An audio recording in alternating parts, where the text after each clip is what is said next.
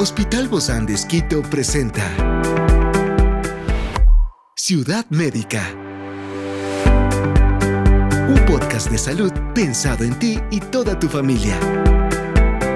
Hoy tenemos a una experta para hablarnos sobre la yodoterapia en los trastornos de tiroides. Se trata de la doctora Verónica Rosado, endocrinóloga y nutricionista del Hospital Bozán de Esquito, y hoy está aquí, en este encuentro de Ciudad Médica. Yo soy Ofelia Díaz de Simbaña y estoy súper contenta de disfrutar este podcast de Ciudad Médica en este mundo tan apasionante de la salud.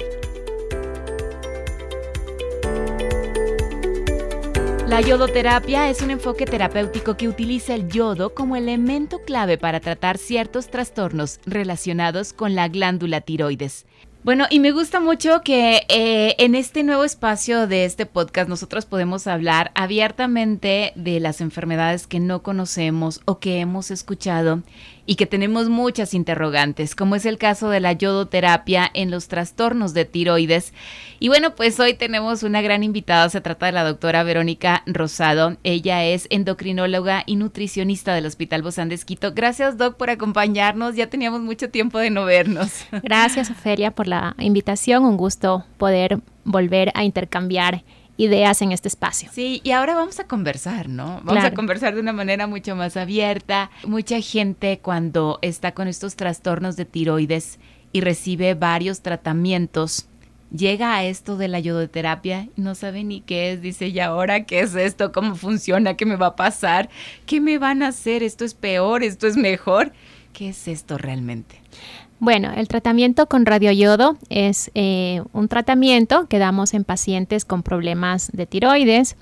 Eh, en algunas pacientes, lo digo algunas porque la mayoría de las pacientes son mujeres, eh, sería para algunas que tienen hipertiroidismo, que es el exceso en la producción de esas hormonas tiroideas. Que nos vuelven locos, ¿no? O locas. que dan una serie de síntomas y que por alguna razón no han respondido al tratamiento convencional con fármacos. Entonces eh, tienen esta alternativa de tratamiento que es con el radioyodo. Y el otro grupo de pacientes es para aquellas o para aquellos pacientes que han sido diagnosticados y tratados ya con cirugía de cáncer de tiroides, cáncer diferenciado de tiroides, teniendo en cuenta que no es para todos los pacientes con cáncer diferenciado de tiroides. Asimismo como el hipertiroidismo, no es que todos los pacientes con hipertiroidismo y no todos los pacientes con cáncer diferenciado de tiroides requieren eh, absolutamente este tratamiento, es específicamente perfilando a cada paciente. O sea, después después de que se hace un estudio, dicen, sí necesitas, lo requieres. Exactamente, después de una valoración, de un estudio y que ya ha recibido otro tipo de tratamiento, luego se valora esta alternativa como tratamiento coadyuvante eh, o complementario, diríamos. ¿Cómo funciona, Doc, esto de la yodoterapia?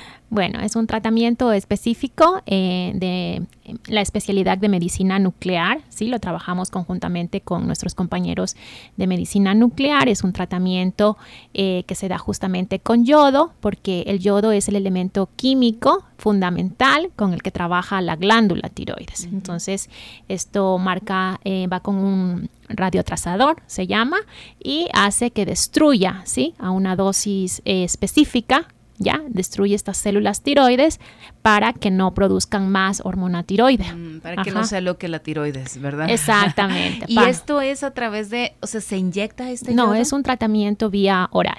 Ajá, un tratamiento vía oral que algunos pacientes requieren ser hospitalizados, otros no, depende de la dosis que vaya a recibir cada paciente. El caso es que cuando se consume o se le se aplica este tratamiento, la persona está radioactiva. Digamos que sí, y es beneficioso para la paciente o el paciente porque estamos eliminando la función de esa glándula tiroides que está enferma y que no le está beneficiando a nuestro paciente. Experiencias excepcionales son el motor que nos anima a trabajar por la salud integral de nuestros pacientes.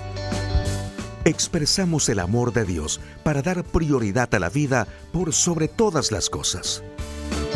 Seguimos con nuestro compromiso, la seguridad del paciente.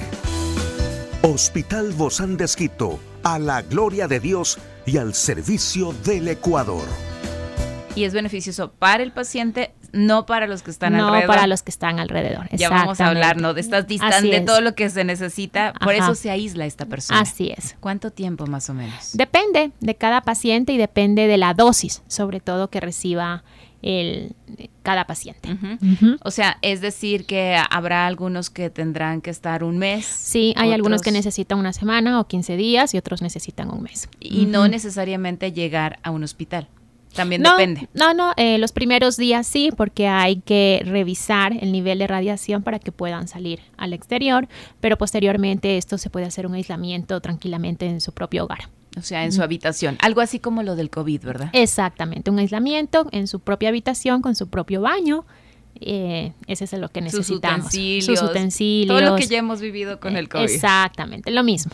Y es decir, o sea, solo se le puede entregar por debajo de la puerta. La alimentación. la alimentación, platos desechables. Es- así es. Ajá. La ropa también, ¿no? La ropa, sí, tenerla, eh, guardarla en esos días, sí, eh, y posteriormente hacer un lavado personal, ¿no? De, la, de esa ropa. De manera De separada. ropa, de la ropa de cama, toallas. Todo de lo que estuvo separada. Todo lo en que estuvo en contacto. contacto, exactamente. ¿Y, y la manera de limpiar luego esos lugares con desinfectante normal? Sí, así es. Ajá, Una vez que la paciente haya terminado el periodo de aislamiento con las diferentes eh, medidas de bioseguridad, se llama. Ajá.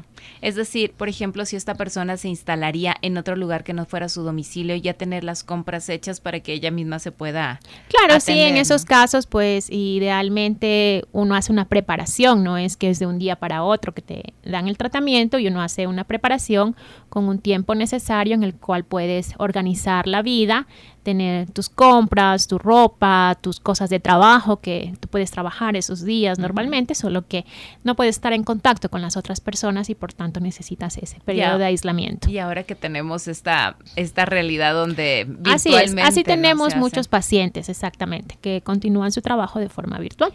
Ahora, ¿cuáles son los beneficios y los riesgos asociados con la yodoterapia, Doc? Bueno, los beneficios es que vamos a dar el tratamiento definitivo a ese problema de tiroides que le está causando problemas de salud a nuestros pacientes. Los riesgos, tener una preparación adecuada, creo que es lo más importante. Este tratamiento se da en centros específicos de medicina nuclear con instalaciones específicas.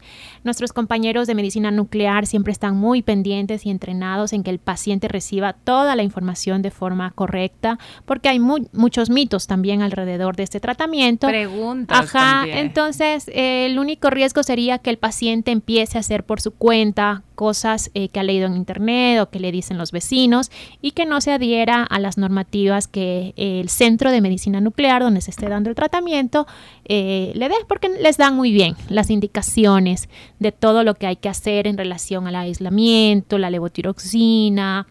em, De hecho, suspenden, ¿verdad? sí, Pero exactamente. no, no por ellos mismos. No por, no por iniciativa propia, porque esto ya lo escuchan, porque esto requiere una preparación y la preparación incluye estar sin la levotiroxina aproximadamente cuatro semanas. Pero esto nuestros médicos nucleares ya les especifican qué fecha exacta, porque la medicación, el yodo es importado, entonces necesitamos un tiempo y fechas para tener el tratamiento y luego poder ofrecer al paciente. Y, y también hay algún riesgo si esta persona se pone en contacto con otra, o sea, tiene un acercamiento con otra persona. Claro, porque el tratamiento está siendo beneficioso para el paciente, que es el que tiene el problema de salud, pero no para la persona que está cerca y que no tiene ese problema de tiroides. Entonces no debería tener contacto con, con ninguna persona. Exactamente. ¿Qué, le- qué podría causar en otra persona? Pues eh, puede promover, sobre todo, podría tener problemas en su tiroides Mm, también, ¿ya? Porque como es, eh, como dijimos al inicio, la glándula tiroides trabaja a base de este elemento químico que es el yodo, entonces puede, para empezar, generar problemas en la glándula tiroides y también en otros órganos de los pacientes. Hay diferentes y a veces nos llegamos a confundir porque se parecen eh, estos tratamientos como yodoterapia, radioterapia, eh, estos, ¿cuáles son las diferencias entre estos tratamientos para el cáncer de tiroides o para la tiroides? Claro, sí. Sí, el tratamiento con radioyodo es un tratamiento que usamos específicamente desde, desde la endocrinología, sí, junto con nuestros compañeros de medicina nuclear. El tratamiento con radioterapia es totalmente diferente, sí, muy puntualmente en algún paciente con cáncer de tiroides, pero es muy excepcional. ¿Sí? Es un tratamiento que realmente va en las consultas médicas de nuestros compañeros oncólogos, ellos son quienes manejan esto. Eh, y sí, es una duda frecuente porque el paciente se impacta y piensa que es una radioterapia y es una de las cosas que siempre explicamos en la consulta, que es un tratamiento totalmente opuesto. Diferente. ¿no? Así es. y, y además me imagino que este es mucho más leve, no tendrá estos efectos secundarios que a veces tiene la radioterapia, que se cae el cabello y otras cosas más. Exactamente, sí. ¿Existen efectos secundarios comunes después de someterse a esta yodoterapia? Eh, los comunes, eh, a veces los pacientes suelen tener alteración en el gusto, ¿sí? En las papilas gustativas, en el sabor de los alimentos y allí lo que se aconseja es estimular ¿sí? Estas papilas gustativas, a veces con sabores un poco más intensos, como los ácidos, por ejemplo. Eh, chupar, por ejemplo, limón, que eso hace que se estimule ya las glándulas gustativas. Un poco más la experiencia que vive el paciente de tensión en relación a la preparación del tratamiento, pero realmente siguiendo las normas indicadas por nuestros médicos nucleares, con las instalaciones que tenemos, eh, no hay grandes efectos secundarios. ¿Y cuánto tiempo lleva recuperarse de la yodoterapia o cómo, cómo se pueden esperar los resultados o qué va a sentir el paciente en ese momento de, de tener el, el medicamento? Claro, más los diríamos que los efectos secundarios y tratamiento está más relacionado con que el paciente necesita dejar de tomar la levotiroxina durante un tiempo, en el caso de los pacientes con cáncer de tiroides, y dejar de tomar la levotiroxina un tiempo genera síntomas, ¿ya?